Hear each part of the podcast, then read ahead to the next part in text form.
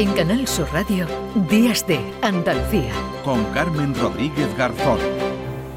La primera libertad del silencio. Música.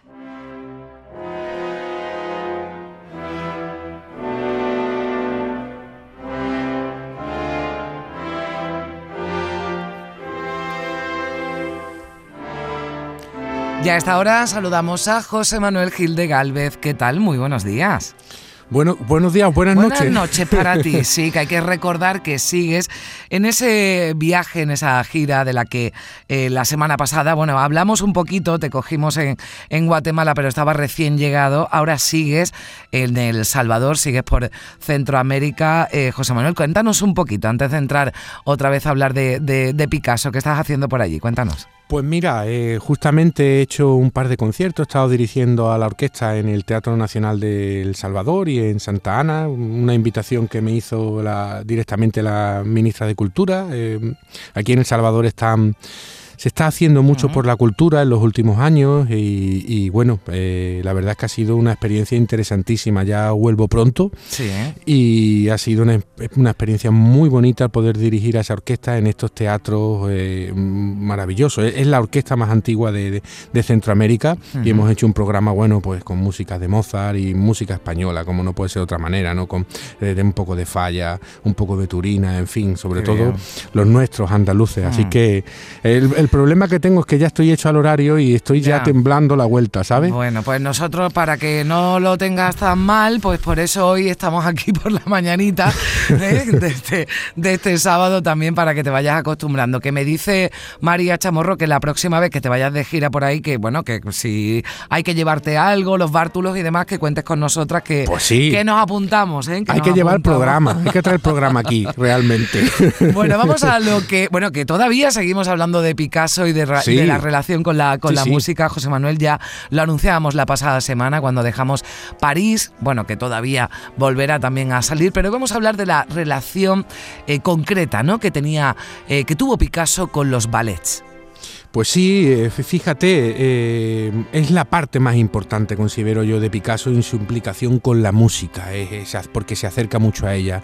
Sobre todo esta cuestión de los ballets y la cuestión también de la utilización, sobre todo de los instrumentos musicales que se ven reflejados en sus cuadros. Ahí hay evidentemente una relación artística directa, ¿no? No solo a través de sus amigos, ¿no?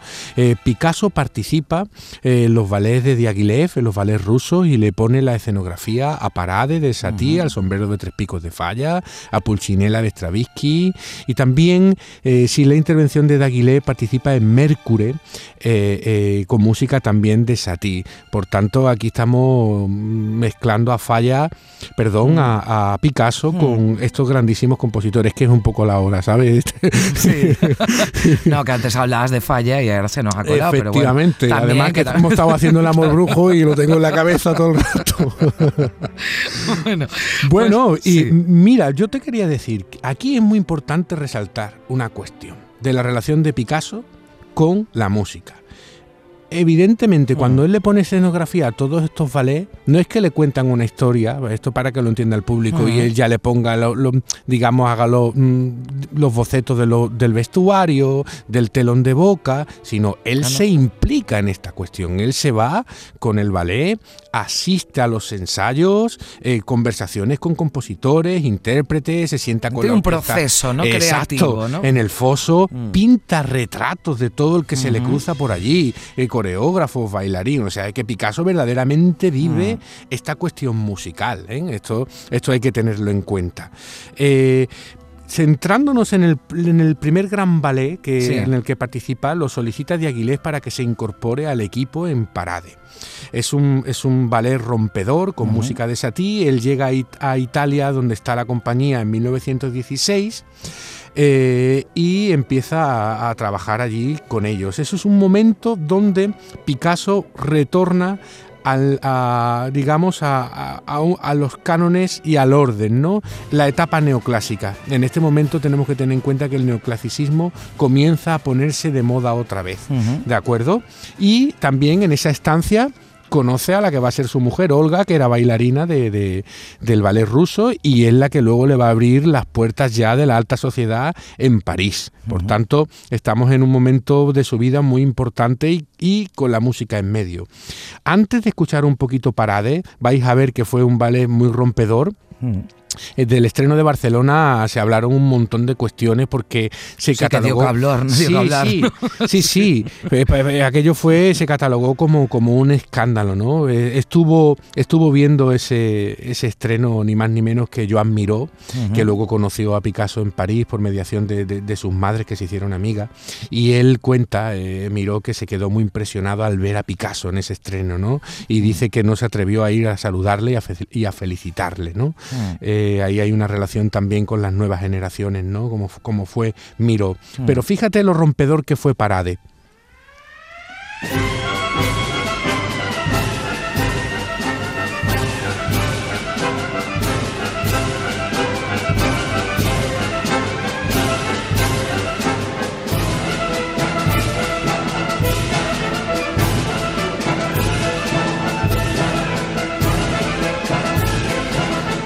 Para que luego. era una sirena, ¿no? Eh, claro, una sirena. Que yo decía, se nos ha colado una sirena aquí, ¿no? y estamos hablando de principios del, siglo XX, ¿no? claro. esto, esto no se había escuchado nunca ni se había visto nunca, ¿no? No, claro, y además tienes que entender efectivamente lo que has dicho, que, hoy día estamos algo más acostumbrados, pero es que el oído ha ido evolucionando a las mm. composiciones. Entonces, claro, hace 100 años esto era un, creaba un sentimiento de ruptura mucho mayor que el que nos crea ahora, que en parte también lo sigue creando y, hmm. yo me dedico a esto, ¿eh? y, es, hmm. es, una pieza muy, muy, muy muy avanzada, si te das cuenta cuando se oía... ¿no? Sí, la, la, caja iba haciendo un contratiempo distinto a lo que iban haciendo los vientos. A mí realmente esta composición sí que estoy viendo un cuadro de Picasso. Aquí sí lo hmm. estoy viendo, realmente. En cómo suena esta partitura Ves a ti, me pones un cuadro de Picasso delante y digo, aquí sí hay conexión artística verdaderamente. Eh, es la impresión que mm. me da. Pues mira, eh, ¿Cuál es el siguiente ballet en el que se mete Picasso de lleno? Bueno, pues el siguiente ballet de Diaghilev, que ya lo tratamos, El sombrero de tres picos de Manuel de Falla, estrenado en el 19, que invitamos a, los oyentes a que vayan y oigan nuestros podcasts de hace algunas semanas, que les dedicamos mucho tiempo. creo que fue el primero, ¿no? En el que hablamos de, Picasso, sí, sí. Sí, y Picasso, ¿qué hace aquí? Pues pinta una estampa estereotípica de, mm. España, con las majas con mantilla. Recuerda a la, la, Goyesca, a Goya y este mm. tiempo, ¿no? Y, bueno, eh, aquí no hay más que escuchar un poquito del sombrero de tres picos.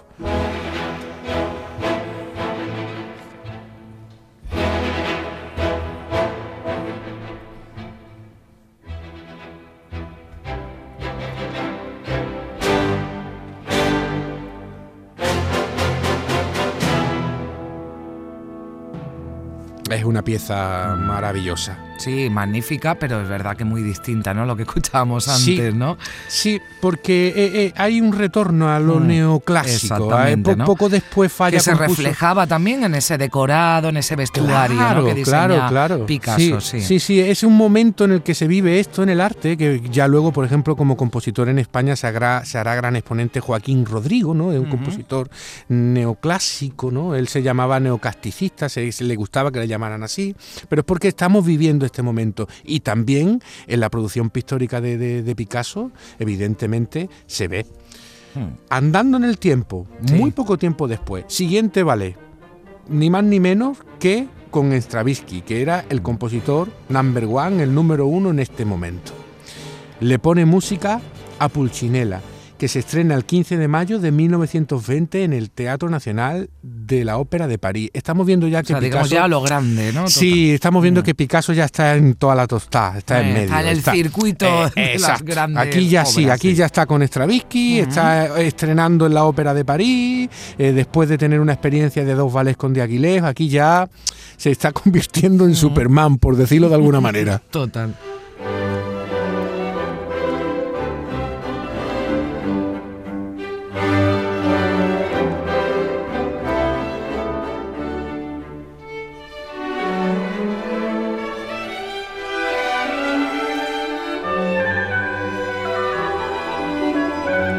Fíjate, es lo que hemos hablado del neoclasicismo. Estamos con Stravinsky, que fue un compositor muy rompedor, pero es que suena como un Mozart avanzado, o sea, emplea mm. las armonías del siglo XX, pero estamos en, la época clásica otra vez, ¿no? Y con mucha maestría, pues Stravinsky nos dibuja aquí una maravilla de, pieza que aconsejo oírla porque es verdaderamente bonita. Claro, y aquí cambia, ¿no? También ese trabajo, ¿no? De, Picasso, ¿no? Que ahora lo adapta, ¿no? A una... Claro, claro. y además, Italiana, exactamente, y además poco a poco, conforme Picasso va avanzando en la composición de la escenografía de los ballets, ya no se va Picasso sometiendo tanto a la música, sino es la música la que se va sometiendo a la escenografía de Picasso. Ah, va, viendo una, una, sí, sí, una transformación hasta... O sea, Picasso va cobrando cada vez más protagonismo, digamos. Claro, y además es una persona con un gran temperamento hmm. eh, eh, que, empieza a forjar... Eh, no tenía que ser fácil, ¿no? Trabajar con él, ¿verdad? Yo, yo pienso que no. Yo pienso que tenía que ser un tipo muy, como decimos aquí, muy guay de estar con él, pero a la hora de trabajar tenía que ser duro. Pero es que es la única manera, verdaderamente. ¿eh? Aquí para, para, para, romper molde y ser un crack, lo que hay que hacer es trabajar a tope cuando toca trabajar. Luego se es lo más amigo del mundo que se sea. Eso es así. La música trabajo hay que ponerse serio, claro que sí. y Picasso se ponía muy serio. Está claro. Pues mira, mira Carmen, eh, siguiendo un poquito y avanzando en el, en, el, en el tiempo. Él participa también en un nuevo ballet que se denomina Cuadro Flamenco, que fue maravilloso que se dice que fue Falla quien eligió, eh, em, digamos, los movimientos que iban a ir saliendo, los palos flamencos que se iban a ir mostrando en ese, en ese ballet, eh, que, digamos, se improvisaba. Eh, los decorados de Picasso son una maravilla, pero sin embargo la música no fue una única composición, sino se iba improvisando un poco, un poco a la manera flamenca, ¿por qué no decirlo, no?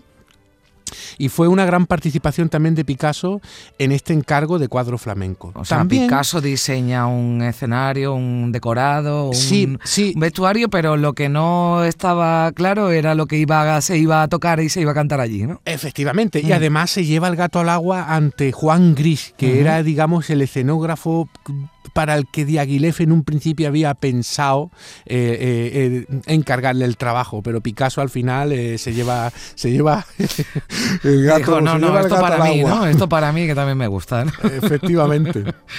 Mira, también, también le mm. pone, le hace el telón al preludio a las siestas de un fauno de, de, Debussy, que de mm. esto no se habla mucho porque se perdió el original del año 12 de, de Bax.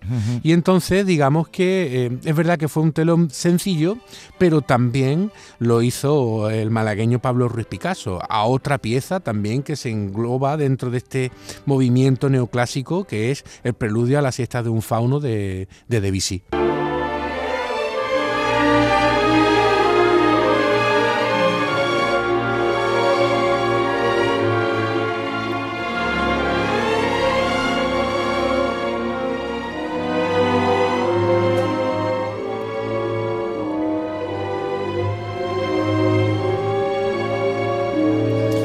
Pieza eh, mm. dibuja más atmósferas, porque claro, Debussy mm. era un maestro del impresionismo, ¿no? Y, aquí está dibujando más atmósferas. Eh, eh, muchas veces a los alumnos le cuento es la diferencia cuando te pones ante un cuadro impresionista mm. o ante un cuadro de tiempos del, barroco, ¿no? Totalmente, porque además desde que hemos empezado con todas esas músicas y cierran los ojos, ¿verdad? Pues cada uno te traslada a un ambiente completamente distinto. Efectivamente, el impresionismo pues son atmósferas, son texturas. Para ver un cuadro del impresionismo te tienes que alejar, porque usa mm. mucho las gradaciones de colores, de cerca no se, no, se, no se observa bien, con la música es exactamente lo mismo, ¿no? Mm. Aquí pues está describiendo todo, todo ese impresionismo que del que Debussy pues, fue un gran maestro. Bueno, vamos a ya concluyendo, ¿no? Nos queda, nos queda, Nos queda uno más, que nos vamos quedando sin, sin Pues mira, vamos a, vamos a terminar eh, con la, el último gran ballet en el que Picasso eh, participó, que ya no era de Diaghilev, pero sí estaba el coreógrafo Massin detrás, eh, con música de Satie, que es Las aventuras de Mercury, que es, un, es una, digamos, un espectáculo decorativo en el que aquí ya Picasso realmente ejerce una influencia enorme eh, sobre Satie, que Satie eh, respetaba muchísimo a, Picasso, eh, siempre recibía sus propuestas de buen grado y además él mismo dice Satie sobre Mercury, dice, es un espectáculo puramente decorativo en el que he intentado interpretar musicalmente la maravillosa contribución de Picasso. Aquí ya Picasso le da la mm. vuelta.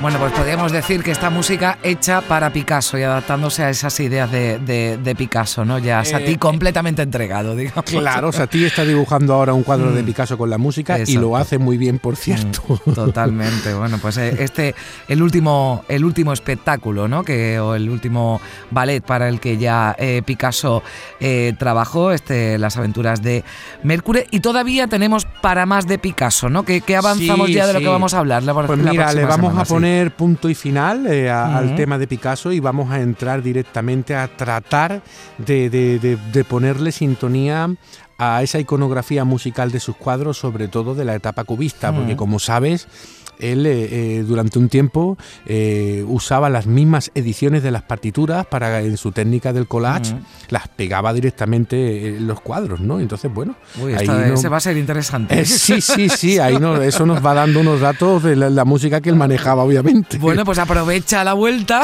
desde El Salvador. Para ir preparándolo, Para ir preparándolo. Bueno, que tengas buen viaje de vuelta. Muchísimas gracias, como siempre, por estar. Un saludo a todo Andalucía. Un abrazo fuerte. Hasta luego. En Canal Sur Radio, Días de Andalucía, con Carmen Rodríguez Garzón.